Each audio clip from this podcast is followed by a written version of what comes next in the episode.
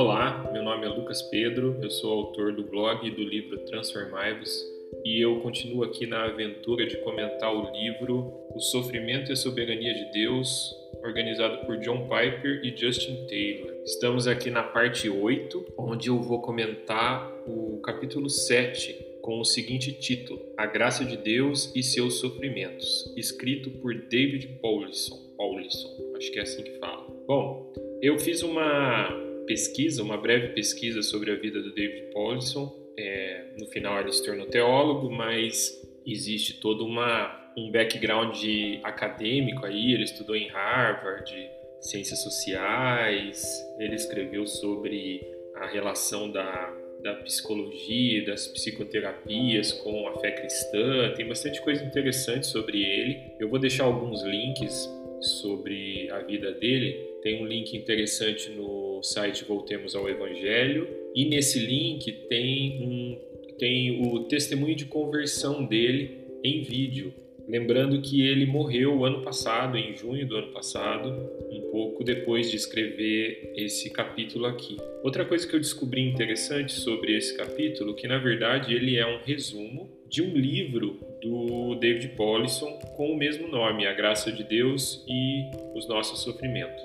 Aqui começa uma coisa interessante sobre esse capítulo. Perceba que o nome do, do capítulo não é A Graça de Deus e Nossos Sofrimentos ou os, os Sofrimentos Humanos. David Paulison ele fez questão de escrever esse capítulo e talvez ele tenha escrito o livro também dessa forma em primeira pessoa e falando para uma pessoa específica, falando diretamente com o leitor. Então, só para vocês terem uma ideia, a pergunta central do livro, do, do capítulo, né, que deve ser do livro, é a seguinte: Como Deus chega a você, leitor, em suas provações, perdas, incapacidades e dores?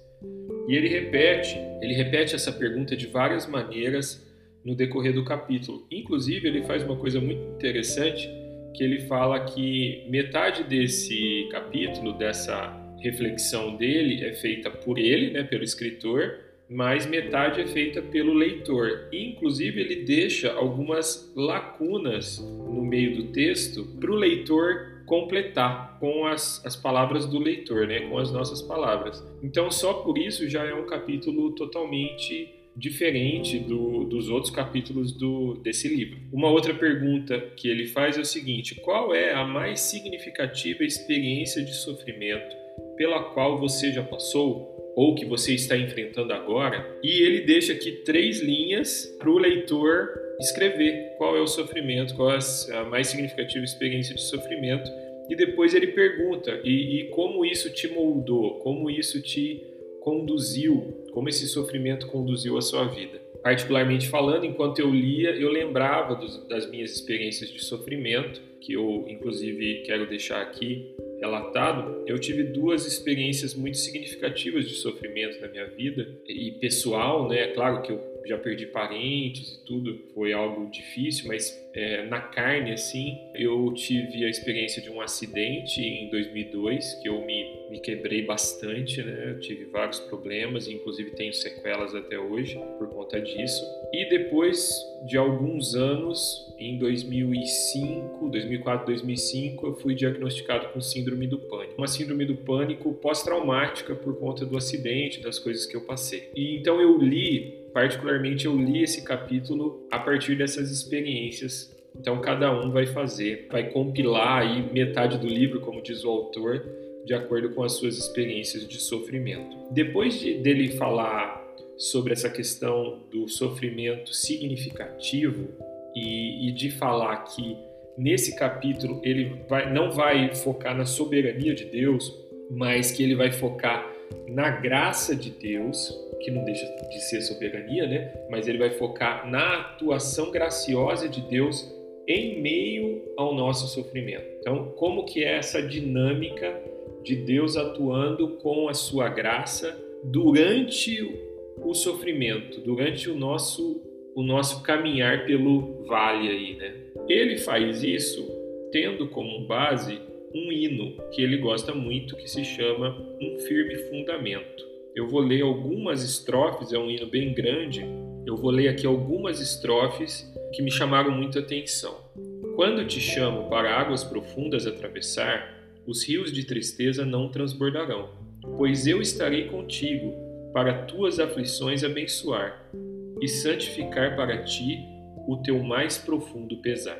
Todo esse hino tem o objetivo de colocar significado, propósito no sofrimento. E uma coisa que o autor chama atenção desse hino, que ele gosta muito, é que o hino é como se Deus estivesse falando. Então não, não é não é o cristão falando para Deus, mas é aqui é aquele tipo de hino, de cântico no qual Deus está falando, no qual o autor colocou palavras na boca de Deus. É meio perigoso isso, claro, mas no caso desse hino é muito bem escrito, muito biblicamente amparado aí. Tem um, uma outra estrofe que me chamou muita atenção que é a seguinte: Quando por provações ardentes teu caminho passar, minha graça todo suficiente, teu suprimento será. A chama não te ferirá, eu apenas intento tua escória consumir e teu ouro refinar.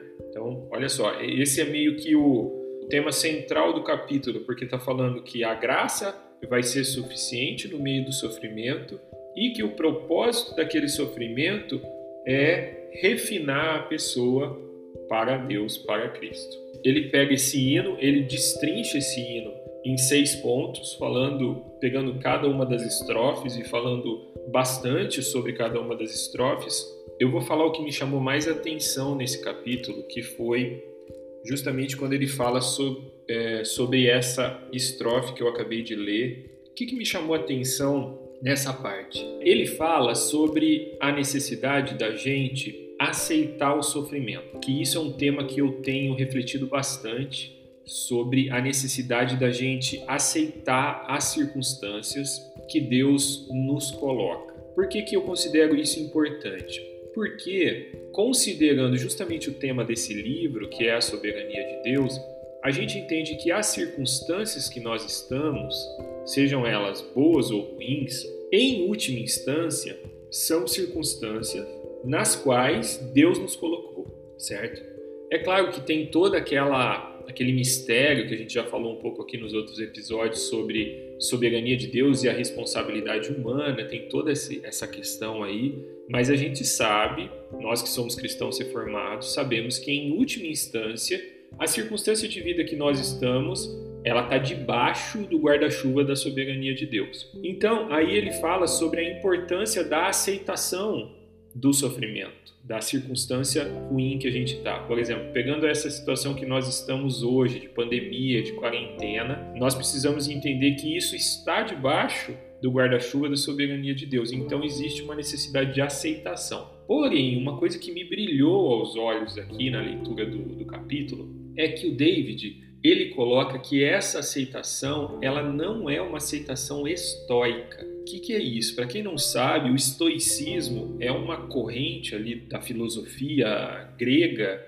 que, que eu gosto muito particularmente. Eu, nos últimos anos eu tenho lido um pouco sobre o estoicismo, que é a ideia de que você não pode ser abalado por nada que é externo você consegue desenvolver uma maturidade, uma estabilidade emocional sozinho com a sua mente. E nada que seja externo a você, inclusive o seu corpo, que o estoicismo considera como algo que é externo a você, é externo à sua consciência, nada pode abalar essa consciência, porque a ideia é bem simples. Se você não tem controle sobre aquilo, você não precisa se preocupar com aquilo. Então você aceita aquilo e você age a partir daquilo que você pode controlar, que é o que? A sua consciência. Isso aqui é um resumo bem tosco que eu estou dando do estoicismo, que eu particularmente gosto. Só que o que me brilhou os olhos nesse capítulo é que o David faz questão de colocar que a aceitação cristã não é estoica. E por que, que a aceitação cristã não é estoica? Porque a aceitação cristã ela vem com um plus, ela vem com um adicional maravilhoso que é a graça de Deus, que é a, o próprio relacionamento de Deus por meio do Espírito Santo na vida, na mente, na consciência do cristão.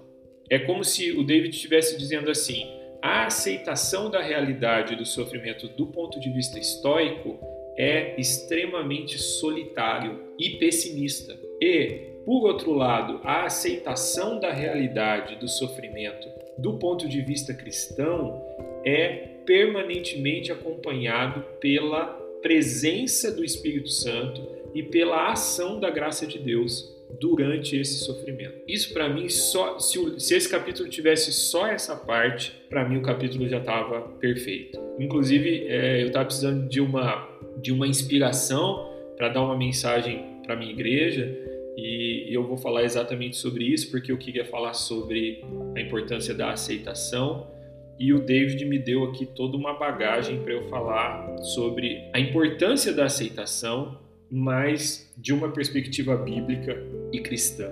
Dito isso, que para mim foi o mais importante, ele coloca alguns pontos aqui sobre a graça de Deus no meio do nosso sofrimento. Os pontos são os seguintes: o próprio Deus, o próprio Deus o chama para as águas profundas de sua vida. Então, o primeiro ponto que ele coloca é Deus que te chama para as águas profundas da sua vida. Porém, segundo ponto, Deus estabelece um limite para o seu sofrimento. Terceiro ponto, e aí a diferença do estoicismo: Deus está com você de modo ativo, produzindo o bem com base em suas angústias.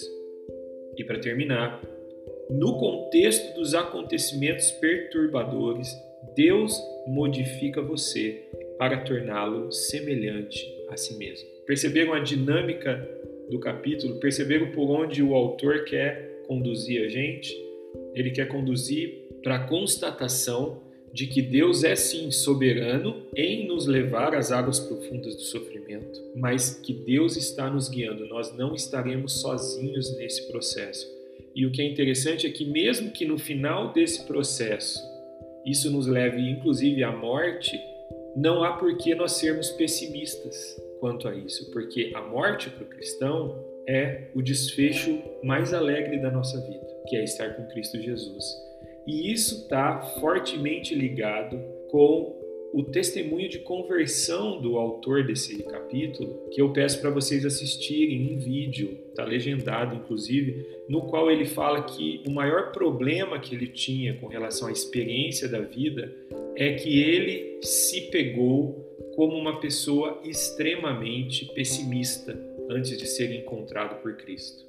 E quando ele se encontra com Cristo, reconhece os seus pecados e tem esse encontro com Cristo, mesmo diante dos sofrimentos da vida, ele se posiciona como alguém que terá um final feliz, um final feliz com Cristo. Então é isso, eu espero que você tenha ficado com vontade de ler esse capítulo, porque ele é diferente, pessoal e tem muito mais coisa do que o que eu falei aqui, tá certo? Tudo de bom para vocês. Hoje é Dia das Mães, eu estou gravando isso no domingo de Dia das Mães, então desejo um feliz Dia das Mães para todas as mães que estão aí, que estiverem me ouvindo.